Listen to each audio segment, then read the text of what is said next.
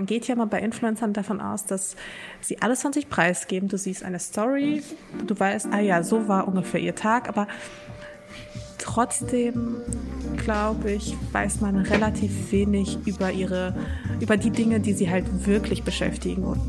Podcast, der Mode-Podcast. Der Mode-Podcast.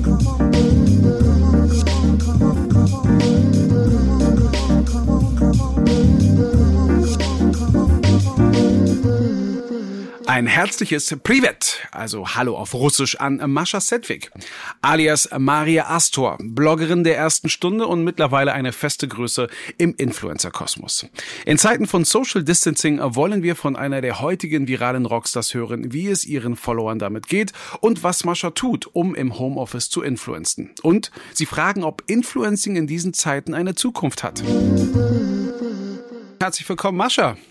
Hallo freue mich, dass ich äh, quasi dabei bin. Ähm, ich würde dich tatsächlich lieber natürlich persönlich sehen, so in echt und zum Anfassen, aber ja, it is what it is, ne? Das haben wir, das haben wir jetzt auf, äh, auf, auf Band, also mit, mit, mit Anfassen. Okay. Ähm, die Frage ist tatsächlich, ich habe gerade mal versucht, so äh, zurückzudenken, wie lange wir uns tatsächlich kennen und wie absurd es auch wirklich ist, sich unter den Bedingungen jetzt mal zu treffen. Ich weiß nur, dass ich dich ähm, in deinem Auto kennengelernt habe. In meinem und das, Auto? Und das klingt jetzt, glaube ich, sehr sicher. Da draußen komischer, ja. Nee, Social Distancing, damals schon im Autokino bei Konzerten. ähm, Im Auto? Ja, ich weiß noch, du hattest mich mitgenommen. da war Lisa mit dabei, nehme ich an. Ja, Lisa Bann. Ich saß, ich saß hinten. Ja, Lisa, Lisa Bannholzer würde ja, also ja genau, aber so habe ich dich auch kennengelernt über Lisa Bannholzer. Richtig. Umso verwunderter war ich auch. Also alleine jetzt hier zusammenzufinden, war alles andere als einfach tatsächlich. Also äh, bei dir ist es ja auch einen Schritt weitergegangen. Du hast jetzt auch eine, eine, eine Agentin, die sich mit meiner Redakteurin auseinandergesetzt hat, was total absurd war, aber auch äh, sinnvoll. Übrigens auch großen Respekt. Also ich habe selten jemand gesehen, der so wirklich für jedes Detail einfach gerade so äh, äh, versessen war, wie, wie deine Agentin. Äh, das sage ich jetzt wirklich, ähm, so, so nervig das sein kann, sage ich ganz offen, umso besser ist es ja auch für dich, ähm, weil das ist dann immer das Gegenteil von ja, ja, wird schon. Ähm, ja, aber genau so bin ich ja, ne? Also ich bin ja schon so, ja, ja, wird schon. Und es ist ja auch nicht so, dass du nicht meine Nummer gehabt hättest, dass du mich halt hättest auch kurz anrufen können und sagen können, hey, du, wie sieht's bei dir heute aus? Und wahrscheinlich, du kennst dich ja gut genug, hätte ich gesagt, ja, heute, ja, jetzt, jetzt gerade ist schlecht, aber wie wär's in einer Stunde, weißt du? Also, ja, aber, ja, aber, aber genau, aber Deswegen genau. ist es ganz gut, so jemanden zu haben, der ein bisschen äh, strukturierter ist vielleicht. Ja, aber genau aus diesem Grund eben tatsächlich. Ich selbst komischerweise wäre gar nicht drauf gekommen. Und dann war das auch von deiner Agentin, die dich und noch jemand anderen auch vertritt und dann gefragt hatte, ob das nicht Sinn machen würde. Und ich so, ähm, und dann war ich so verwundert, Mascha. Und die einzige Mascha, die ich in dem Kontext kannte, warst du, aber ich wollte nicht glauben, dass du das bist. Dann war ich so, okay, ja, dann habe ich es meiner Redakteurin dann weitergegeben, weil eben äh, sie da auch mehr dahinter ist. Und so kamen wir dann zusammen, bis ich dann gerafft habe, dass du das eigentlich eigentlich bist, dachte ich auch, das hätte man auch irgendwo auch einfacher haben können. Aber ähm, in der heutigen Zeit äh, nicht wirklich äh, einfach. Und ich glaube, das letzte Mal bewusst haben wir uns ja auch bei der Bread and Butter in der, nee, das war die Nee, schon nee, vor kurzem. Nee bei, der, nee, bei der Premium haben wir uns gesehen, aber welche Messe waren das? Da waren wir auch noch beim La Durée Stand. Ja, ja, ja, bei genau. Marco, an den, an den bei Marco Stein. Ich gerade denken an den äh, Stand, wo ich dann mit diesen leckeren Macarons verköstigt wurde. Hm. Ähm, aber ja, ich, ja, kann sein, dass es vor einem Jahr jetzt war. Aber meine Fresse. Also okay, guck mal, so, so gesehen sind aber wir. Ich kann mich, aber ich meine, ich habe dich letztens auch schon irgendwo gesehen. Ich auch, aber. Ich weiß es auch nicht mehr. Aber ist ja auch egal. Na, vor allen Dingen, ja, vor allen Dingen auch. Irrelevant. Ja, aber auch, na, wobei, nicht ganz irrelevant, weil das hat ja auch ein bisschen was mit deinem Werdegang zu tun, den man ja trotzdem noch mal erklären muss. Eben, äh, wie gesagt, du hattest ja auch gerade eben äh, noch Lisa Bannholzer, äh, Bannholzer, die mittlerweile auch Mutter ist. Also hier äh, liebe Grüße an dieser Stelle. Ähm, auch noch mal angesprochen, über die wir uns kennengelernt haben, die für mich ja auch so, ein, so der erste Zugang auch so zu diesem Modeblogger-Universum war, was jetzt auch eben keine äh, drei Jahre her ist. Also noch immer ist so Influencer so teilweise ein Schimpfwort, ein, ein Fremdwort und dabei ist es schon so lange etabliert. Es ist jetzt nicht so lange wie Hip-Hop, aber auch Hip-Hop wird immer so als Trend wahrgenommen und dabei ist es schon einfach bestehende Popkultur. Ähm, das wollte ich da ein bisschen so mit ansprechen, dass man sich schon so lange kennt, dass man Schwierigkeiten hat, es zurückzufassen und die Tatsache, dass du auch angegeben hast, gerade mal seit fünf Jahren in Berlin zu leben. Ich dachte, du würdest schon seit Ewigkeiten hier sein. Weißt du? Du, das kommt mir auch so vor. Ich glaube mittlerweile, das stimmt doch gar nicht. Ich glaube mittlerweile sind das auch eher so sieben Jahre. Also fünf Jahre jetzt in dieser Wohnung, also fünf Jahre in Mitte. also das davor, das zählt ja auch im Grunde nicht. Also ich seit fünf Jahren in Mitte. ja, siehst du. Aber darf ich dich denn, darf ich dich denn jetzt dann überhaupt noch Influencerin, Bloggerin? Klar. Äh, weil eine Lisa zum Beispiel hat da schon sehr früh, auch gerade mit Blogger Bazaar, äh, auch immer gerne darauf hingewiesen, dass sie auch eher Unternehmerin ist. Und ich meine, wir haben es auch gerade angesprochen, es hat sich alles professionalisiert. Auch wir haben jetzt über äh, Dritte äh, Kontakt wieder zueinander äh, äh, aufgebaut, gefunden für diesen Podcast. Ähm, also muss man das auch differenzieren oder bleibst du da, nee, ich bin Influencer, fertig aus und schreibe einen Blog und einen Podcast habe ich auch? Also ich finde tatsächlich den Begriff der Unternehmerin zwar an sich total schön, ich finde aber, er passt nicht 100%ig zu mir. Also Natürlich, jeder kann selbst entscheiden, wie er sich nennt. Ich sage aber nach wie vor Influencerin.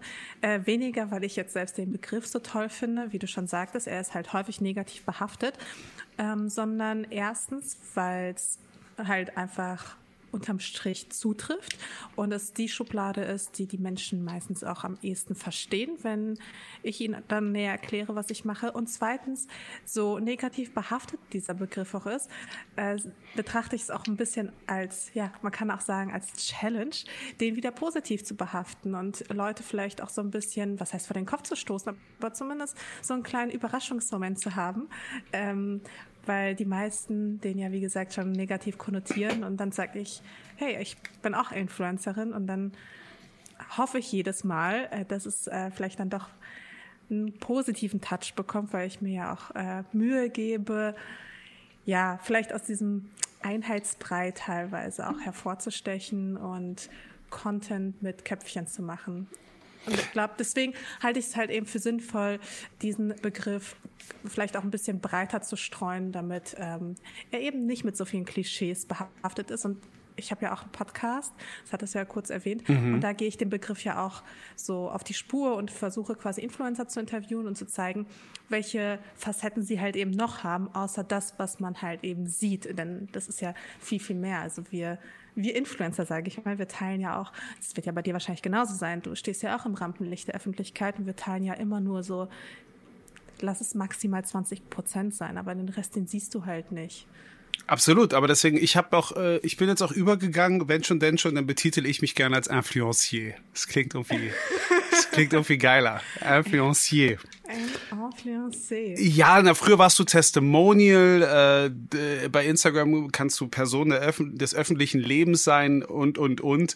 und Was sagst du denn eigentlich? Äh, ich sag tatsächlich, ist kein Scherz. Also mittlerweile sage ich Influencier, weil ich das auch ein bisschen, mit, ja, weil ich das auch mit zu Humor nehme und das auch nicht so von der Hand weisen möchte, weil das Problem ist immer, wenn die Leute mich fragen, was machst du eigentlich? Dann sage ich denen immer, ich bin freiberuflicher Moderator.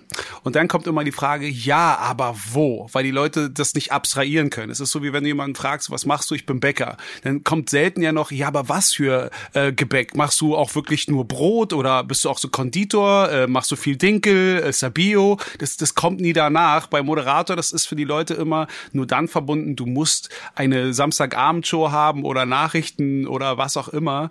Und äh, das ist dann immer ein bisschen schwierig und dann ist es mit Influencier äh, auch ein bisschen so getan. Entschuldigung, dass ich da lachen muss. Ich finde, aber ich finde das so lustig, diesen Influencé. Also ich finde es total sympathisch. Aber ganz ehrlich, könntest du nicht bei freiberuflicher Moderator auch einfach sagen, hey, ich moderiere Veranstaltungen einfach? Also zählt das dann nicht? Oder? Äh, doch, auch, aber das verstehen die Leute trotzdem nicht. Die, die ah. können es nicht, also dann ist immer so die Frage, das wirst du ja auch lange Zeit gehabt haben, kann man denn davon leben? Oh ja, die liebe ich, die Frage. Ja, das hat sich jetzt aber gewandelt zu, die verdienen so viel Geld für nichts tun. Das ist so, das hat sich im Laufe der letzten drei Jahre doch schon sehr stark verändert. Plötzlich ist jeder Influencer jemand, der unglaublich viel Geld verdient äh, für nichts tun und dabei, äh, ich meine, wie gesagt, es sind so viele Punkte, über die wir gleich noch mal irgendwie reden können. Ich wollte das erstmal so aufschlüsseln. Angefangen bei der Geschichte um halt Leute, die mit Mascha Sedgwick nichts anfangen können. Bei LinkedIn steht ja auch noch First Generation Influencer. Nee, Blogger. Blogger, Blogger. Blogger. Okay. Social Media Pionier. Mein Fehler, my bad, tut mir leid in der Form. Und äh, eben tatsächlich, über diese erste Generation sollten wir vielleicht reden, weil du bist ja auch mehr oder weniger per Zufall dazu gekommen. Also der, der Überlieferung nach bist du aus Liebeskomma zum Bloggen gekommen. Und, das stimmt. Und das mal kurz zusammengefasst. Wie kann man vom Liebeskomma etwas beginnen, um es dann Jahre später dann zum Hauptberuf zu machen? Und nichts Gegen mehr mit Liebeskummer am Hut zu haben. Gegenfrage. Ähm Liebeskummer. Ist daraus nicht ganz viel Wunderbares entstanden? Ja, aber es interessiert mich jetzt ganz speziell bei dir, Mascha, weil dieses Gespräch ist mit dir. Also, pass auf, ich hatte ja damals angefangen, ähm, meinen Blog zu führen und ich musste mir einfach meine Gedanken von der Seele schreiben. Also viel mehr war das auch nicht. Ich habe damals so ein bisschen nebenher ähm, na, Modeln kann man das nicht nennen. Es war eher so, dass meine beste Freundin beschlossen hat, Fotografin zu werden. Und ich war halt ihr Model. Und sie war damals schon ziemlich, ziemlich gut. Also heute äh, fotografiert sie wirklich große Kampagnen, aber damals haben wir zeitgleich angefangen und ich habe dann ihre Bilder genommen und sie mit meinen Gedanken untermalt. Und das kam halt mega gut an. Ich meine, ganz ehrlich, ich war damals Anfang 20 und da ist jetzt Liebeskummer keine seltene Angelegenheit. Und so konnten sich, glaube ich, ganz, ganz viele junge Frauen, vielleicht auch Männer, in meinen Worten vielleicht auch irgendwo wiederfinden. Und so ist der Blog dann gewachsen. Aber in der Natur der Sache liegt es auch nun mal, dass äh, ja Liebeskummer vielleicht auch nicht immer ewig anhält und auch die schlimmsten Wunden irgendwann mal vernarben und überwunden sind. Ja, und ähm, dann hatte ich überlegt, naja, irgendwie das Blog macht mir total viel Spaß. Was, was könnte jetzt kommen oder worüber könnte ich jetzt schreiben? Und dann kam so ein bisschen die Mode ins Spiel, die ja davor quasi in den Fotos ja auch schon immer eine Rolle gespielt hat. Und so hat sich das sozusagen ganz natürlich entwickelt. Und dann habe ich irgendwann festgestellt, wirklich zwei Jahre oder auf jeden Fall mindestens anderthalb Jahre, nachdem ich schon längst irgendwie gefühlt täglich geblockt habe, hat mir ein Vögelchen gezwitschert, dass äh, man mit dem Bloggen Geld verdienen kann. Wir reden jetzt nicht von Summen wie heute, sondern es war halt so Taschengeld, ja, also so, weiß ich nicht. Aber wer ist das Vögelchen? Das möchte ich wissen. Also wie ich kam? Ich weiß es ehrlich gesagt gar nicht mehr so genau. Ich war damals bei so einem Blogger-Treffen das erste Mal. Also das gab es auch schon, weil die Frage genau. ist ja, genau. wie wusstest du, dass da ein Erfolg ist? Wie bist du, wie hast du Aufmerksamkeit generiert? Heutzutage haben ja alle 20 äh, Tutorials sich angeschaut. Das gab es ja damals nicht. Also wie konntest du du definieren, das ist erfolgreich. Oh, jetzt kann ich auch noch damit mein Taschengeld aufbessern. Also wie kam das eine zum anderen? Weil das ist ja mit Sicherheit nicht mehr dasselbe wie heute. Nee, das war damals natürlich ganz, ganz anders. Es war viel familiärer, viel kleiner, aber selbstverständlich hast du dich auch damals schon an anderen orientiert. Es gab damals auch Plattformen, äh, was halt nicht so viele über mich wissen, ist, dass ich äh, damals schon unter MySpace was wie ein Influencer war. du, hat, du hattest eine Band? Ich hatte, nee, ich hatte keine Band, ich hatte eine Community. das wusste ich wirklich nicht. Ja, ähm, MySpace war damals schon mein Ding. Dann hatte ich relativ viele Follower irgendwann logischerweise darüber auch über so StudiVZ und sowas. Was im Übrigen, habe ich mir sagen lassen, wieder zurückkommt, aber. Ja, ich weiß, total verrückt, oder? Das Comeback von Mascha bei StudiVZ. Aber wie hast du denn beim MySpace, viele von uns haben es ja noch nicht mal verstanden, wie damals MySpace funktioniert. Und das war ja so, das war ja der Flyer der, der, der Neuzeit. Äh, mhm. Aber wie konntest du damals schon eine Community aufbauen? Also ich hatte damals auch keinen blassen Schimmer keinen blassen Schimmer von Social Media. Naja, das war ja jetzt auch keine bewusste Entscheidung. Es war nur so, ich war halt ein sehr alternatives Girl. Äh, das, wo, dazu kommen wir auch nochmal gleich, ja. wo findest du alternative Musik? Also in prähistorischen Spotify-Zeiten ja natürlich über MySpace. Also das war ja damals die einzige Möglichkeit, quasi kostenlos auch Tracks zu hören oder Tracks auch zu entdecken. Und, ähm, auf legalem Weg, meinst du? Auf legalem Weg, ja. genau. Gut, dass du das nochmal einbringst. Aber ich meine, es ist ja immer so, der erste Step ist ja immer, man muss ja erstmal Musik finden, ne? Ja. So.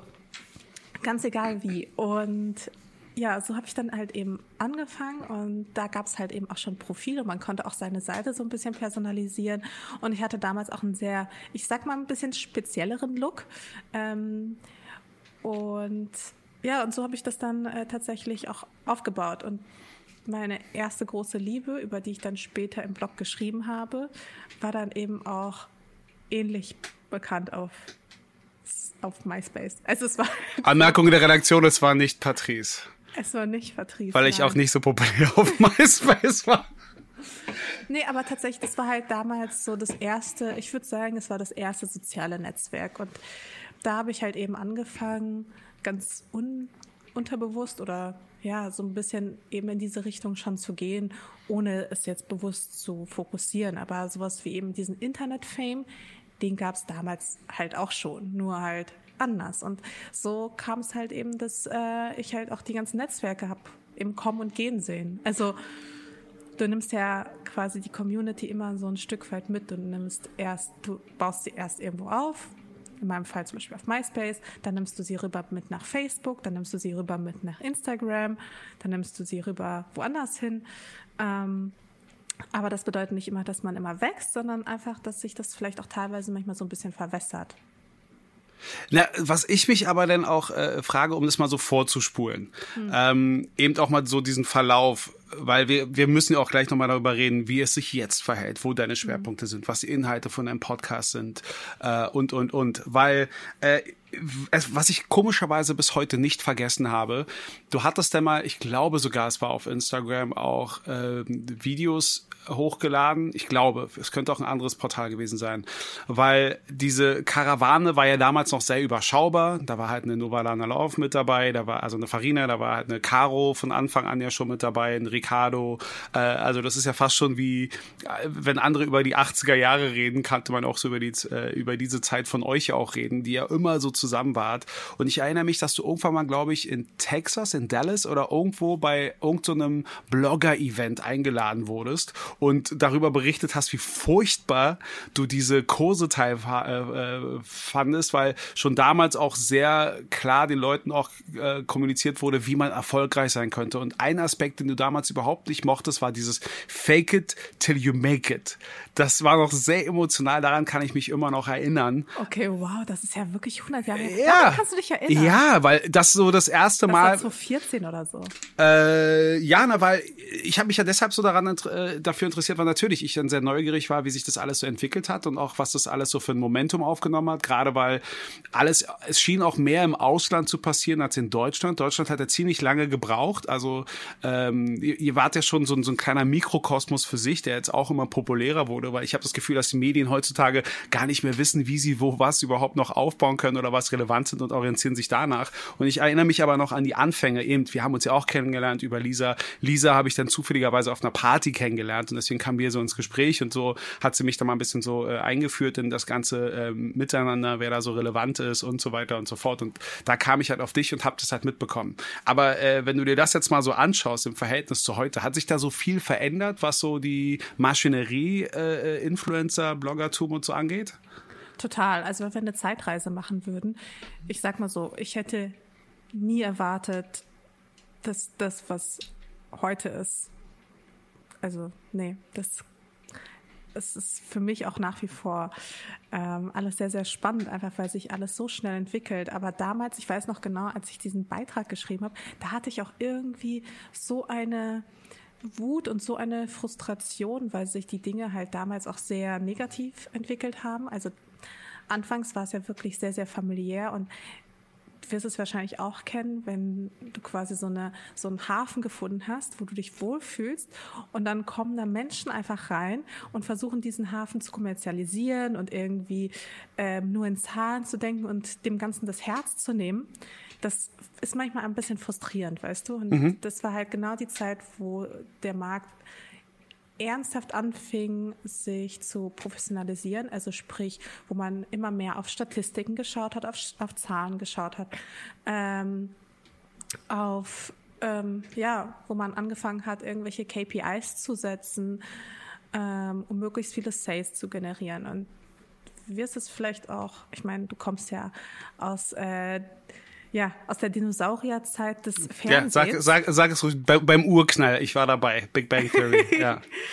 Und ähm, da war es ja auch so, dass du, oder beziehungsweise was ich so wahrnehme, ähm, du kannst halt auch vielleicht Arte nicht immer mit RTL 2 vergleichen, weißt du? Also es sind ja zwei unterschiedliche Ansprüche. Und in dem Moment wurde alles irgendwie auf einen Haufen geworfen und es ging nur noch darum, irgendwie möglichst, möglichst schnell Follower aufzubauen, möglichst schnell noch irgendwie in diese Blase reinzugehen und mitzunehmen, was geht. Und ähm, ja, und das fand ich einfach als sehr unangenehm. Und das hat mich wirklich frustriert, weil es vorher einfach so nett war, so gemütlich war und alle irgendwie einander unterstützt haben und plötzlich wurden die Ellbogen ausgefahren und dann war es halt ein knallhartes Business.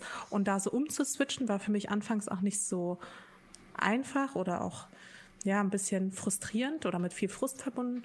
Aber ja, das sind jetzt äh, die Zeiten, in denen wir sind. Also äh, das Thema Influencer-Marketing ist ja ein äh, Riesengeschäft geworden und äh, lustig auch, dass früher wurde ich halt immer gefragt, ja, und was machst du, wenn das Internet weg ist oder äh, was machst du, wenn es plötzlich kein Instagram mehr gibt und jetzt schau mal an, ne? Also da draußen, aktuell fragt mich das keiner, was ich dann mache.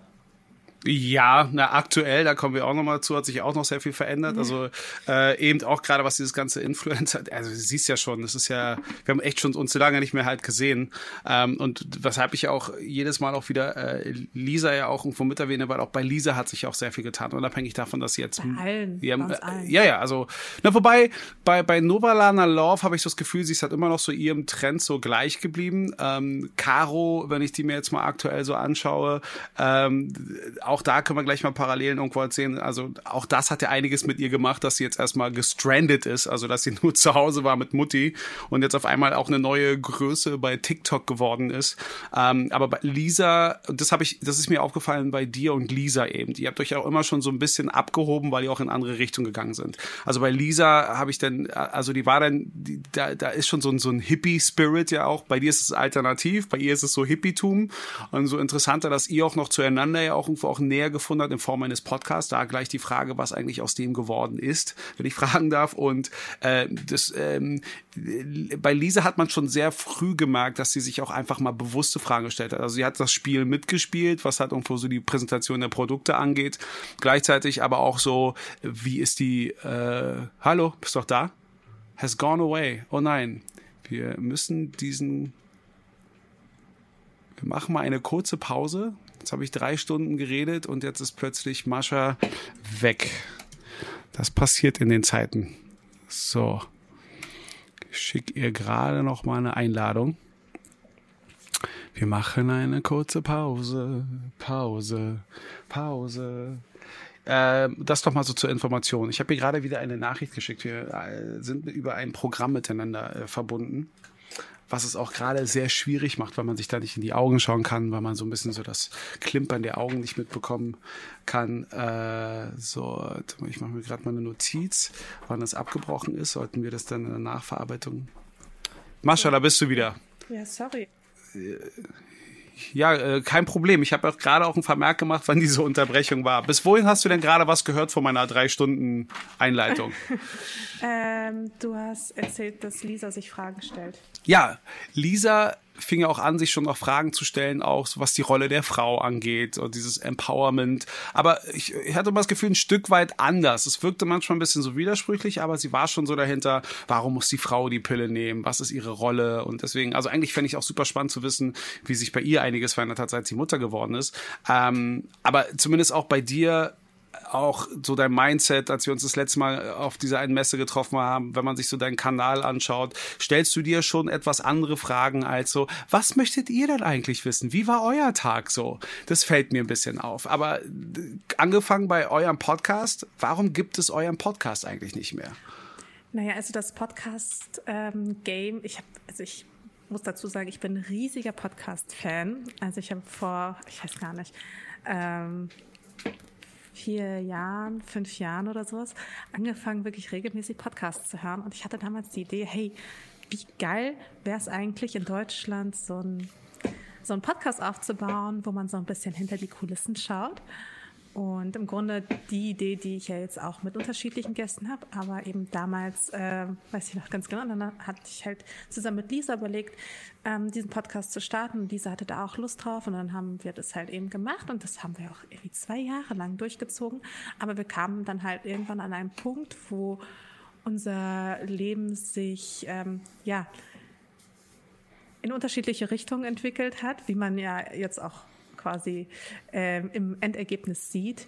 Und ähm, bei einem Podcast ist es ja auch so, du gibst ja viel, viel, viel von dir preis. Also mhm. du erzählst viel von dir, du gibst deine Meinung kund, du ähm, ja, und es fällt einem, glaube ich, immer sehr schwer, bestimmte, über bestimmte Dinge nicht zu reden, wenn sie, ich sag mal, sehr offensichtlich auf dem Tisch liegen. Und das, und die Situation hatten wir dann halt einfach. Und ähm, ja, und deswegen haben wir gesagt, oder dann wurde quasi entschieden, dass wir diesen Podcast nicht weiterführen oder erstmal auf Eis legen. Ich weiß nicht, ob wir das Projekt jemals wieder ja nochmal neu aufleben lassen, aber ich denke jetzt tendenziell nicht. Also ich denke mal, so wie es war, war es schön. Es ist einfach ein Kapitel, das wir beendet haben. Und ähm, ihr habt auch ganz schnell ein ziemliches Momentum ja auch geschaffen. Und äh, witzigerweise, bevor es halt so Corona-Probleme gab und man aufzeichnen musste, wie wir es gerade tun. Also bei euch, ihr konntet das ja relativ regelmäßig machen. Ihr habt das ja jede Woche, glaube ich, gemacht. Und dann ist ja, so mehr oder weniger genau. Okay, genau. Und dann gab es gab es das erste Problem. Oh mein Gott, wir beide reisen in unterschiedliche Regionen und dann musstet ihr das auch über Telefon machen und so. Und das war ja auch alles ein bisschen umständlicher, ja, als es jetzt ist. Funktioniert. Ja, ja. Also wir haben uns ja einfach über Skype dann getroffen. Da gab es auch, ich weiß gar nicht, ob es da schon so professionelle Tools gab, wie das, was du jetzt benutzt oder das, was ich für meinen Podcast benutze.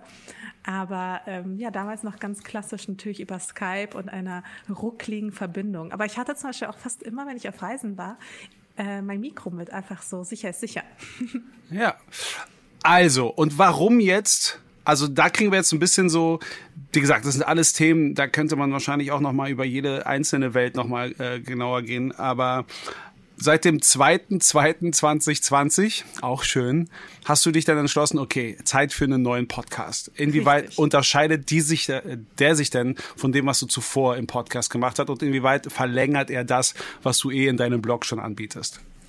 Na, weißt du, das Ding ist ja, ich, in meinem Blog geht es halt viel noch um mich, aber in den letzten Jahren fing ich immer mehr an, mich mit so Themen wie Politik, Nachhaltigkeit, Feminismus, ähm, gesellschaftliche und kulturelle Themen immer mehr auseinanderzusetzen, weil mir Mode und Beauty einfach nicht mehr reichten.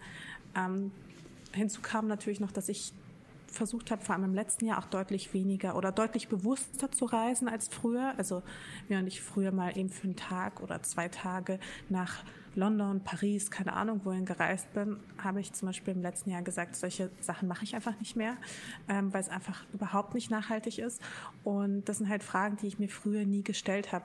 Was ich halt früh verstanden habe, also vergleichsweise früh, war, dass ich halt natürlich eine gewisse Verantwortung habe für meine Community und dass ich einfach gewisse Fragen öffentlich stellen muss und auch keine Angst haben soll vor einer Diskussion und dass es auch okay ist, ähm, ja, in bestimmten Bereichen einfach unwissend zu sein oder nicht immer die Lösung oder eine gute Antwort zu haben, sondern dass es auch okay ist, einfach mal Fragen zu stellen. Mhm. Und ähm, ja, aber wie das Leben dann manchmal so verläuft, irgendwann hatte ich so das Gefühl, es gibt wirklich sehr, sehr wenig, was ich aus meinem Leben noch nicht erzählt habe. Also es, ich habe wirklich schon, ja, wenn man es wenn man mich, glaube ich, genau nachverfolgen kann, kann man, glaube ich, ein relativ genaues Bild von mir zeichnen. Und deswegen fand ich es total spannend, ja, das zu verlängern und andere Influencer zu fragen, weil man geht ja mal bei Influencern davon aus, dass sie alles von sich preisgeben. Du siehst eine Story, du weißt, ah ja, so war ungefähr ihr Tag, aber trotzdem glaube ich, weiß man relativ wenig über ihre über die Dinge, die sie halt wirklich beschäftigen oder die Fragen, die sie sich halt wirklich stellen. Gerade in so einer Story, weißt du, du kannst nicht einfach, weiß ich nicht, dann aus dem Nähkästchen irgendeine intime Sache erzählen. Also da hast du halt schon meistens noch eine Hemmschwelle. Es ist jetzt nicht so, dass du sagst, übrigens, was ich euch schon immer mal sagen wollte. Und dann kommt irgendein, irgendeine Story aus der Kindheit oder keine Ahnung was. So, das, das macht halt keiner. Und ich finde aber die Geschichten total spannend, weil ich ja auch viele von denen persönlich kenne, weil es ja dann doch ja so eine relativ, was heißt kleine Community ist. Also ist halt schon irgendwo eine Blase, du weißt es ja selbst. Da kennt irgendwie jeder jeden so ein bisschen. Und ich wollte dem Ganzen so ein bisschen auf den Grund gehen und die Fragen stellen, die sie vielleicht vorher nicht gestellt bekommen haben und das halt möglichst einfühlsam. Also jetzt nicht im Sinne von, ich sag mal so einer Sensation, Bildredaktion. Sensationsgeilheit, ja. Genau, sondern einfach ehrlich und einfühlsam, damit man auch versteht, dass das auch, ich sag mal, nur Menschen sind und sie halt dieselben Probleme haben wie alle anderen und äh, sich dieselben Fragen stellen und vielleicht auch teilweise dieselben ja, negativen Erfahrungen gesammelt haben, über die sie aber vielleicht nicht immer unbedingt sprechen, weil sie halt lieber die schönen Seiten des Lebens zeigen. Und ich finde es aber total wichtig, dass man eben ja vielfältig ist und viele Facetten zeigt, weil es einen auch einfach nahbarer macht. Ja, aber ganz ehrlich, also schon bewusst provokant à la Patrice gefragt und mhm. äh, auch nicht sensationsgeil. aber weil wir auch schon erwähnt haben, dass du ja auch eine Pionierin bist, was das Blogger-Dasein angeht. Das heißt, du hast auch in Segmenten gearbeitet, äh, in einem Segment, was es so vorher noch nicht gab. Ähm, da können wir auch nochmal über die Namensfindung ja auch gleich nochmal reden, weil das ist ja auch ein Mix aus deiner äh, slawischen Vergangenheit, also dein, dein Ursprung, deiner Eltern und allem, was dazugehört. Aber auch als Sedwig ist ja auch der Name einer äh, ähm, eines It-Girls aus den 60ern, wenn ich mich jetzt für recht mhm. besinne. Ähm, das hast du ja auch aus einem bestimmten Grund gewählt. Also lass es mich mal so in, in so einer Doppelfrage verpacken. Würdest okay, du heutzutage, würdest du mit den Erkenntnissen, die du jetzt im Laufe deiner Karriere gesammelt hast, dann immer noch diesen Namen wählen? Also dass du sagst, ich nehme eine Verbindung zu einem It-Girl, was es schon vor Jahrzehnten gegeben hat, weil du es ja gerade selbst sagst. Du meintest, es sind plötzlich so Fragen aufgekommen, wie ist das denn okay, was ich da mache? Ist es nachhaltig? Ich habe trotzdem eine Verantwortung an all dies und jenes. Ist das aber nicht ein bisschen zu viel verlangt, zu glauben, dass gerade so die aktuelle Generation die gleiche Einstellung hat, weil diese ja, das müssen wir ehrlicherweise sagen, nicht für alle, nicht pauschal, aber ein größer Teil doch schon nach diesem Copy-Paste-Prinzip arbeitet. Deswegen stellt sich die Frage, glaubst du wirklich, dass die meisten davon sich wirklich dieselben Fragen stellen? Haben sie überhaupt die Chance, weil sie ja vieles übernommen haben, ohne vorher darüber selbst reflektiert äh, gewesen zu sein, weil sie ja selbst auch nicht ihre eigene Persönlichkeit entwickelt haben? Okay, so, das waren jetzt irgendwie sehr, sehr viele Fragen. Ne, eigentlich waren es zwei. Also ähm, okay, im Kontext also, auf die von heute und halt die Mascha von damals, also so diesen Bogen zwischen dir von früher mhm. und dem, was jetzt da gerade sich entwickelt und gegenwärtig ist und wo du dich hier gerade befindest. Also, ich würde auf gar keinen Fall nochmal denselben Namen wählen. Ha! gar keinen Fall. Ich hatte auch schon ein paar Mal überlegt, ob ich den, ähm, ja, ob ich den quasi ändere, beziehungsweise einfach ablege. Ähm, ich glaube, so in Teilen sieht man das auch, dass ich das geschafft habe. Also zum Beispiel mein Instagram-Account heißt ja nur noch Mascha. Ja. Äh, mein TikTok ja auch. Und generell auf vielen Kanälen versuche ich mich nur noch als Mascha zu platzieren. Ähm, aber das Cedric, wie du schon sagtest, das war damals inspiriert von einer, von einem It-Girl, was ich sehr, sehr cool fand. Man muss aber auch dazu sagen, ich weiß nicht, wie es bei dir ist, aber ich bin definitiv nicht mehr die Person, die ich vor zehn Jahren war. Also oder vor zwölf Jahren oder was auch immer. Also ich habe mich ja auch in der Zeit hoffentlich ein bisschen weiterentwickelt. Aber damals vor zehn Jahren war ich, war, konnte ich mich einfach mit dieser Persona Edie Cedric gut identifizieren. Ich war auch, ich war einfach fucking wasted, ging viel auf Partys und dachte, jo, das ist doch der Lifestyle, der, äh, der gut zu mir passt. Und da habe ich mir die Fragen auch tatsächlich nicht so gestellt, weil ich ähm, viel zu beschäftigt damit war, äh, wie mein Liebeskummer in Alkohol und ähm, zu ertränken. Aber das ist, ist das russische, ne? Wodka. Oder, oder war das mehr? Äh, ich glaube, es war mehr Jack Daniels. Okay, gut. Aber nichtsdestotrotz, ähm, ja, das, also da hatte ich halt ehrlich gesagt ganz andere Sorgen vor, vor ein paar Jahren und fand das halt einfach damals irgendwie cool. Bin es aber dann auch nicht mehr so richtig losgeworden, weil es natürlich auch gewisse SEO-relevante Gründe gibt, das weiter auch beizubehalten. Mhm. Ähm, anfangs habe ich mich auch nicht getraut, mein Da können wir mal von Glück sprechen, dass unsere Zuhörer auch alle mit SEO und so äh, sich befassen können. ähm. Ja, also SEO halt. Ähm, naja, also was es hilft, es also um das kurz zusammenzufassen, ähm, die der der Grund, warum du deinen Namen trotzdem behältst, ist, damit du trotzdem auch noch relativ gut sichtbar im Netz bist, wenn dich jemand genau. halt sucht, dass er dich eindeutig findet. Und dafür gibt es auch Leute, die sich nur jeden, jeden Tag damit auseinandersetzen, wie das ermöglicht wird. Das zum genau. Thema SEO. Also ich habe zum Beispiel bei meinem Blog ähm, ist es halt so, wenn du zum Beispiel irgendwie nach Fashion-Blogs aus Deutschland suchst, dann tauche ich einfach sehr, sehr weit oben auf, ähm, weil ich gute SEO-Arbeit geleistet habe die letzten Jahre. Und anders als bei Instagram beispielsweise ist es ja bei Google so, dass wenn du äh, jahrelang an einer Sache arbeitest, dass du quasi dafür auch belohnt wirst. Und deswegen äh, wollte ich jetzt meinen Blog auch nicht so dringend ja vom Namen her ändern. Ähm, genau, das war die erste Frage. Und natürlich, ich glaube, so wie du es schon angedeutet hast, ähm, einerseits muss ich sagen, ich halte von der jüngeren Generation heutzutage mehr, ähm, als ich von meiner Generation damals gehalten habe. Also ich habe das Gefühl, hm. dass die junge Generation von heute deutlich weiter ist, als ich damals oder meine Generation damals im selben Alter. Persön von der Persönlichkeit oder vom Technischen? Äh, sowohl als auch. Also ähm, dadurch, dass du halt ähm, viel, einen viel einfachen Inf Informationszugang hast, ähm, kannst du dich halt viel einfacher weiterbilden, wenn du wenn du willst. Und du kannst dich halt, wenn du damals hatte ich nicht das Gefühl, wenn ich mich für ein bestimmtes Thema interessiere, dass ich mich dann auch in diesem Thema verlieren kann, weißt du? Mhm. Oder dass ich mir gewisse Dinge selbst beibringen kann. Und das ist ja heute dank YouTube und so möglich. Also es gibt ja so viel, so viele Videos, so viele Tutorials zu bestimmten Themen.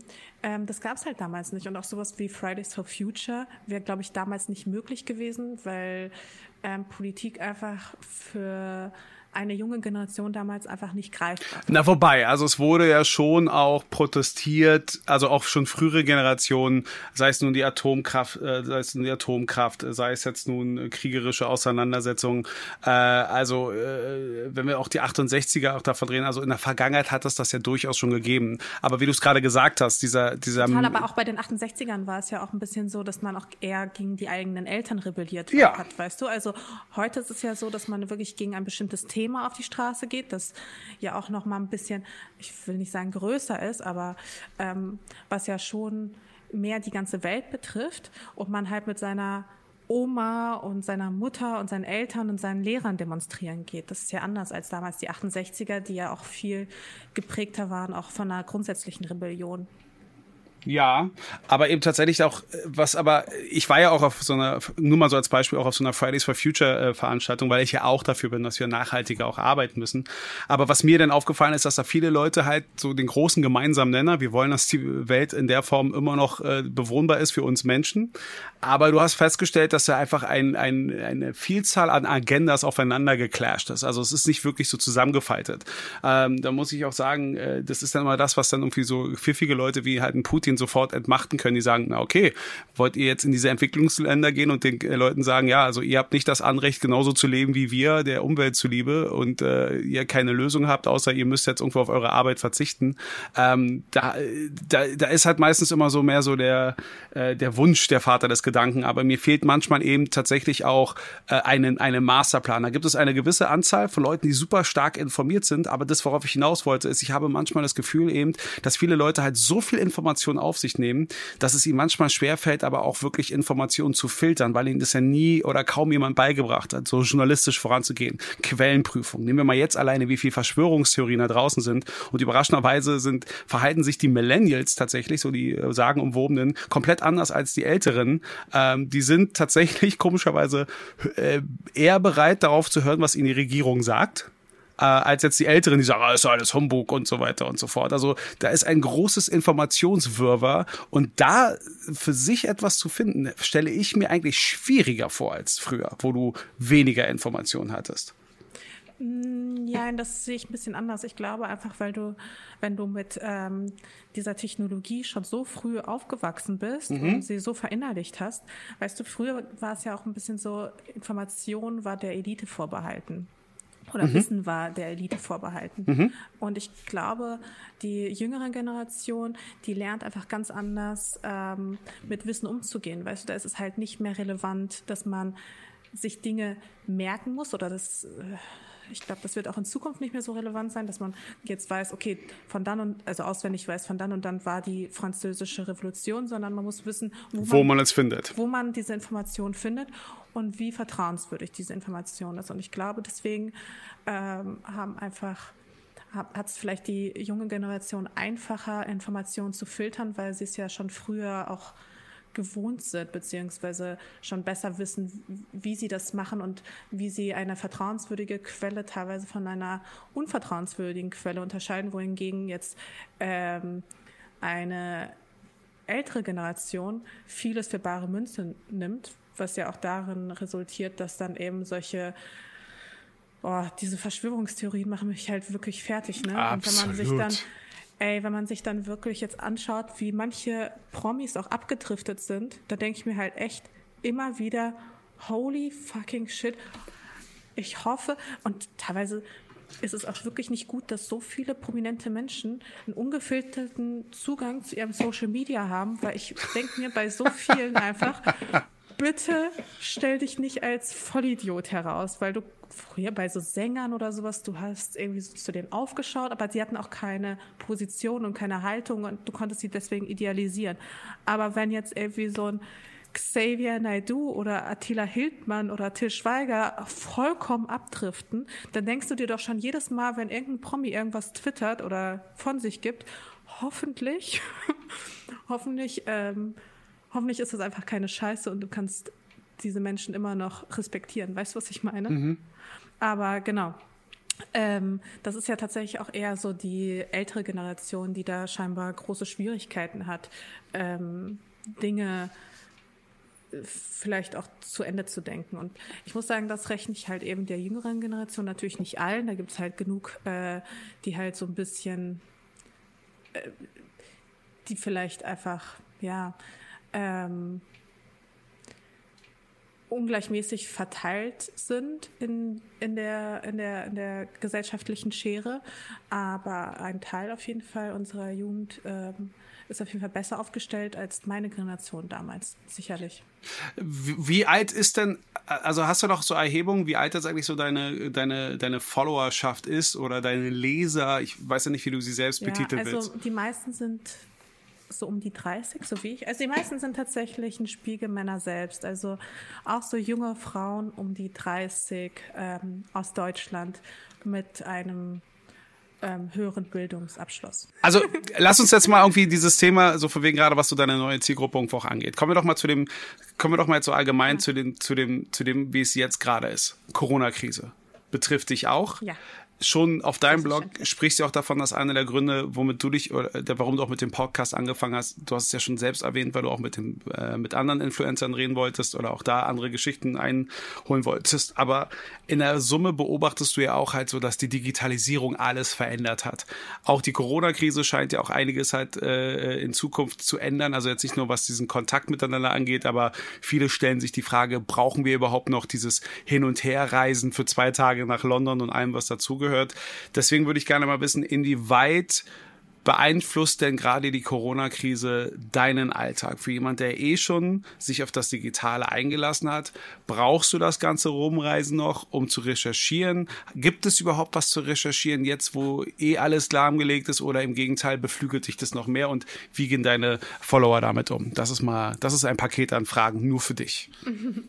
ähm, also die Corona-Krise betrifft mich auf jeden Fall und ich glaube auch viele, viele andere Influencer. Erstens, ähm, ich viele werden es ja vielleicht nicht unbedingt, ich weiß nicht, wie deine Hörer ähm, so, in welchem Bereich die sich halt hauptsächlich befinden, aber zum Beispiel in der Werbebranche ist es halt so, die Ausgaben wurden enorm zurückgefahren. Das heißt, viele Aufträge sind halt geplatzt, viele Aufträge hingen zum Beispiel auch mit Events oder Lounges zusammen.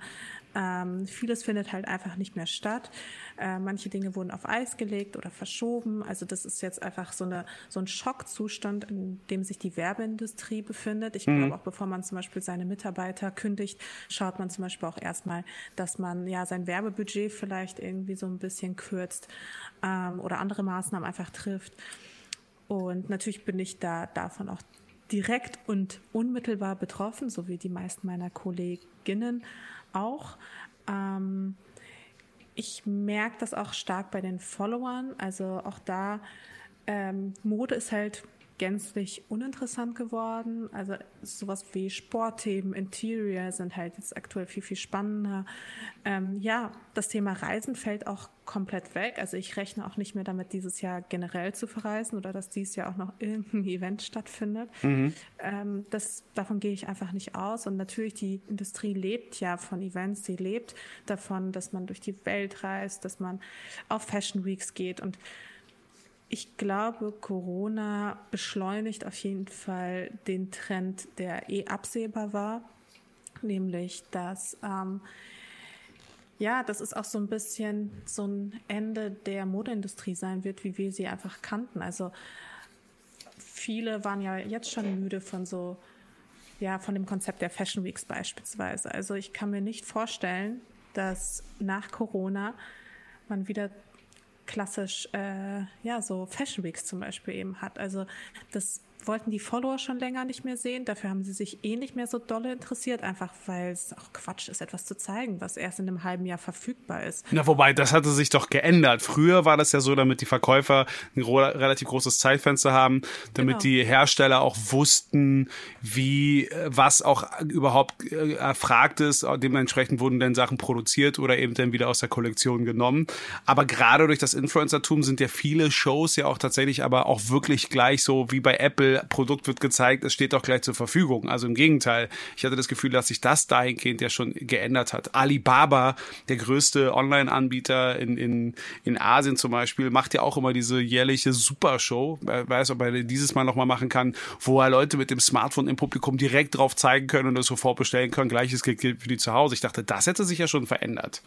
Naja, das hat sich ja vielleicht bei ein oder zwei Designern verändert, aber ja nicht in der großen Masse. Also nach wie vor wird ja dann irgendwie im Frühling Herbst, Winter gezeigt und im Herbst, Winter wird einem Lust auf den Frühling gemacht. Mhm. Also das äh, Konzept hat sich so geändert und ähm, ich sag mal, der Tamtam, mit der da gemacht, also ist ja auch enorm ressourcenschädigend. Und ähm, generell fand ich es auch sehr lange Zeit sehr bedenklich, dass Kleidung wie Lebensmittel einfach behandelt wird. Also, dass man quasi in Saisons denkt und sagt, okay, und heute ist das Kleidungsstück in und morgen nicht mehr. Und dann, was machen wir damit? Dann verbrennen wir es halt, damit es bloß nicht in den Sale kommt, wie beispielsweise bei vielen Luxusmarken, mhm. die ja zum Beispiel gar nicht erst wollen, dass ein Kleidungsstück irgendwie reduziert wird, weil es, weil, Reduktion, weil eine Reduktion irgendwie mit einem Image-Schaden oder was weiß ich, was dahergehen würde. Und dann verbrennt man es halt einfach. Ja. Und ich will mir gar nicht vorstellen, wie viele Kleidungsstücke jetzt in dieser Saison einfach nur verbrannt werden. Und ähm, ich glaube deswegen, ähm, weißt du, zum Beispiel auch ähm, Armed Angels hat es ja schon vorgemacht, dass, es, dass man auch als nachhaltiges Label oder auch Patagonia, dass man auch als nachhaltiges Label extrem erfolgreich sein kann. Und ich denke, Corona wird auf jeden Fall die Branche dahingehend verändern, dass äh, vielleicht auch kleinere Labels wieder eine größere Chance sehen, dass Fast Fashion einfach nicht mehr so hoffentlich nicht mehr so gefragt ist wie früher. Man weiß es natürlich nicht, kann keine genauen Prognosen abgeben, aber nach Corona wird auf jeden Fall die Modeindustrie nicht mehr das sein, was sie vorher war. Und das ist ehrlich gesagt auch ganz gut so in meinen Augen. Und machst du dir denn Sorgen? Weil wenn du doch eh in dem Bereich schon so unterwegs bist und sich das alles reduziert, also dann sprich der Kuchen auch kleiner wird, kriegt man ja nicht schon so ein Stück weit auch Existenzängste oder denkst du dir jetzt auch, vielleicht investiere ich denn doch in, ich meine, okay, der Toilettenpapier-Hype, der ist jetzt durch. Äh, äh jetzt sind auch Haartrim-Geräte gerade äh, en vogue gewesen. Jetzt haben wir die Barbiere wieder auf. Aber eben tatsächlich einiges verschiebt sich. Do it yourself wird irgendwie auch mehr ein Thema. Bastelstunden mit Mascha. Ist das vielleicht die Zukunft? Nee, also die Bastelstunde mit Mascha wird es definitiv nicht geben. Ich habe da zwei linke Hände, sage ich dir. Aber ähm, ich habe ja schon, also ich bin ja sehr breit aufgestellt mit meinen Themen. Also ich bediene ja auch Sport und ich bediene ja auch Beauty, Lifestyle, Technik. Ähm, zum Beispiel mein, so zwei meiner Jahrespartner sind gar nicht unbedingt direkt Fashion. Also Nike ähm, ist zum Beispiel ein Jahrespartner, mit dem mit denen setze ich immer noch äh, viel um, mache Homeworkouts statt äh, draußen Sport oder auch Audible ähm, gehört auch zu meinen ähm, zu meinen Jahrespartnern und die haben ja jetzt auch nicht viel mit Fashion zu tun. Also ich habe in dem Sinne jetzt nicht dieselben Existenzängste wie vielleicht andere Kolleginnen. Ähm, man muss aber auch sagen, ich habe auch die letzten Jahre ganz gut gewirtschaftet und habe mir ein kleines Polster aufgebaut, das äh, mich dann hoffentlich über diese Zeit dann auch tragen wird. Aber ähm, natürlich, wenn du selbstständig bist, das ist immer ein Risiko, weißt du. Das ist halt, es kann halt immer irgendwas sein und äh, das, das, das muss man sich einfach bewusst sein. Aber natürlich kann ich auch den Frust verstehen von vielen Followern, die dann einfach sauer sind, wenn irgendwelche Influencer, die irgendwie mit ihren SUVs rumfahren, hörst du mich eigentlich noch? Ja, ich höre dich noch. Ähm, ich, ich höre auch mal zu. äh, wenn irgendwelche Influencer, die mit SUVs rumfahren und irgendwie sich gefühlt jeden Monat eine Designertasche kaufen, dann über Existenzängste klagen.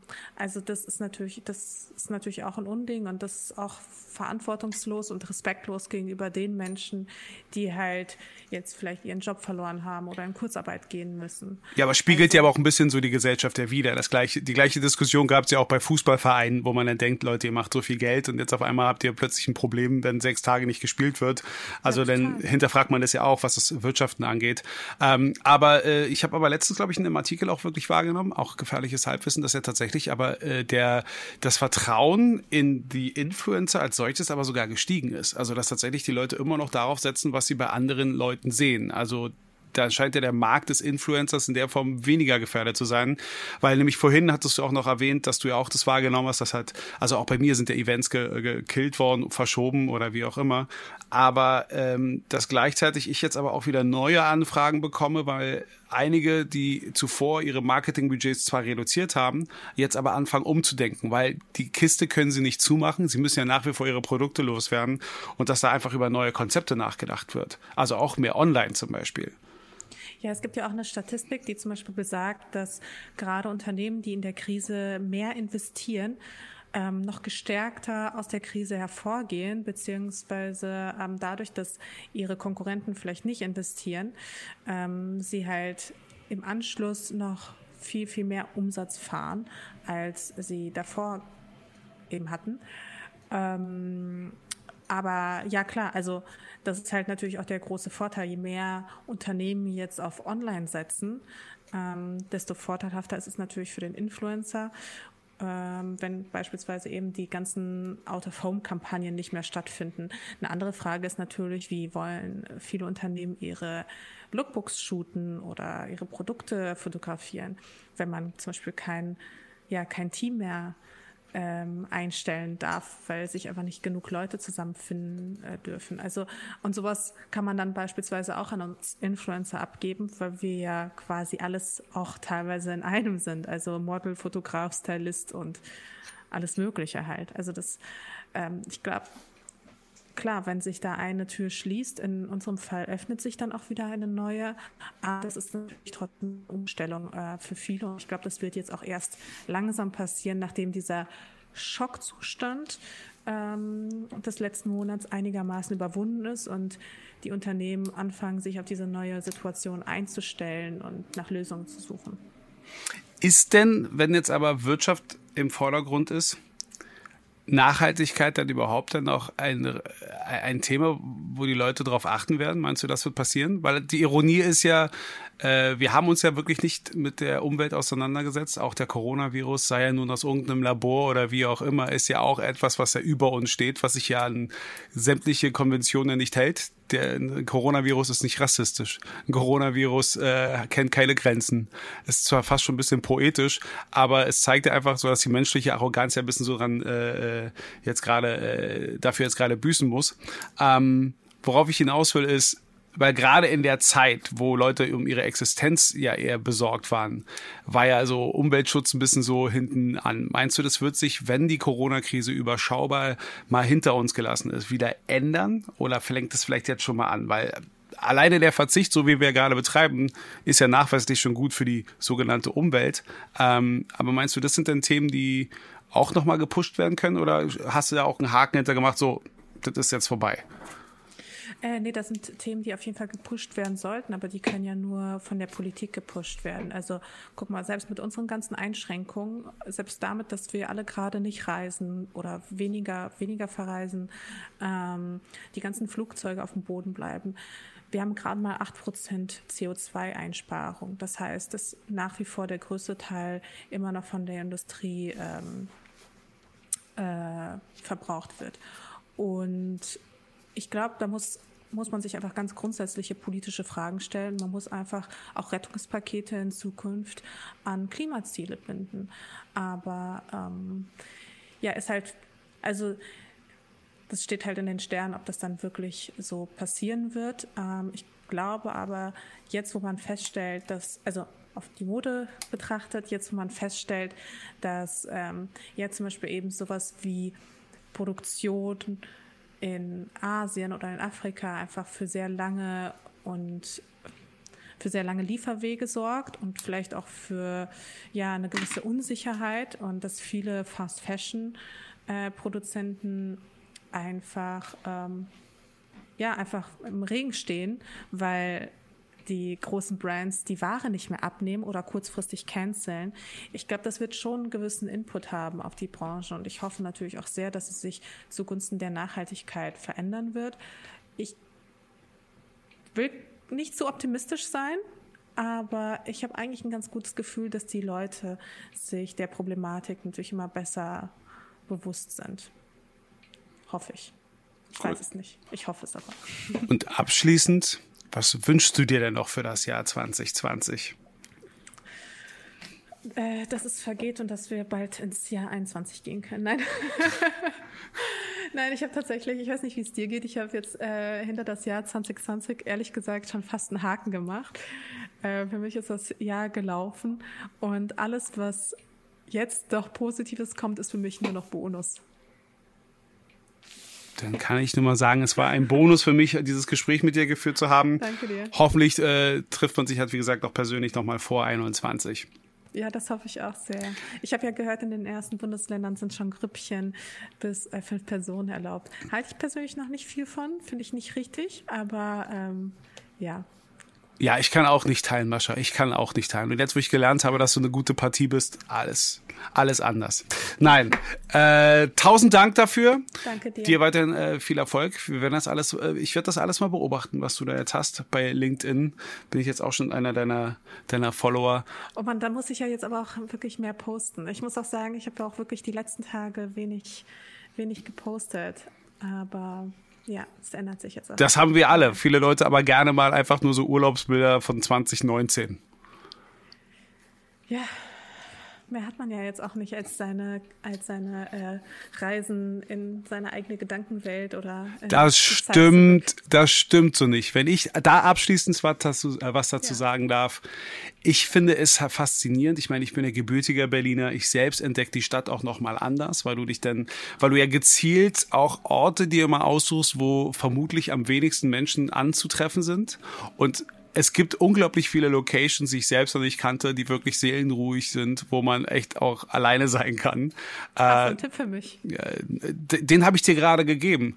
Schau dir ruhig einfach mal Google Map an und schau dir einfach mal zwei, drei Ecken an, weil man muss auch von diesem Mechanismus jetzt Abstand halten, immer nur so das Gleiche, Gleiche. Da gibt's keine Tipps. Der Tipp ist außer geh einfach mal und schaust dir an. Es gibt ja mittlerweile Möglichkeiten, mobil von A nach B zu kommen, ohne weiteres. Und ähm, sich auch wirklich mit kleinen Sachen zufrieden zu geben, die auch wirklich sehr viel ausmachen. Weil du hast nichts davon, wenn du jetzt irgendwo an einem, an einem äh, berühmten See bist, wo dann alle irgendwo anstehen. Aber wenn du dir manchmal so einen kleinen Teich suchst, alleine mal so den Frieden um dich herum zu haben und das mal nicht in den eigenen vier Wänden, ist unglaublich viel wert. Ja, man lernt wieder die alltäglichen Dinge wieder mehr zu schätzen. Ganz genau. also, fühle dich umarmt ähm, und wir sehen uns hoffentlich dann bald wieder. Ich hoffe auch. Bis dann. Bis dann. Danke dir. Ciao. Ciao.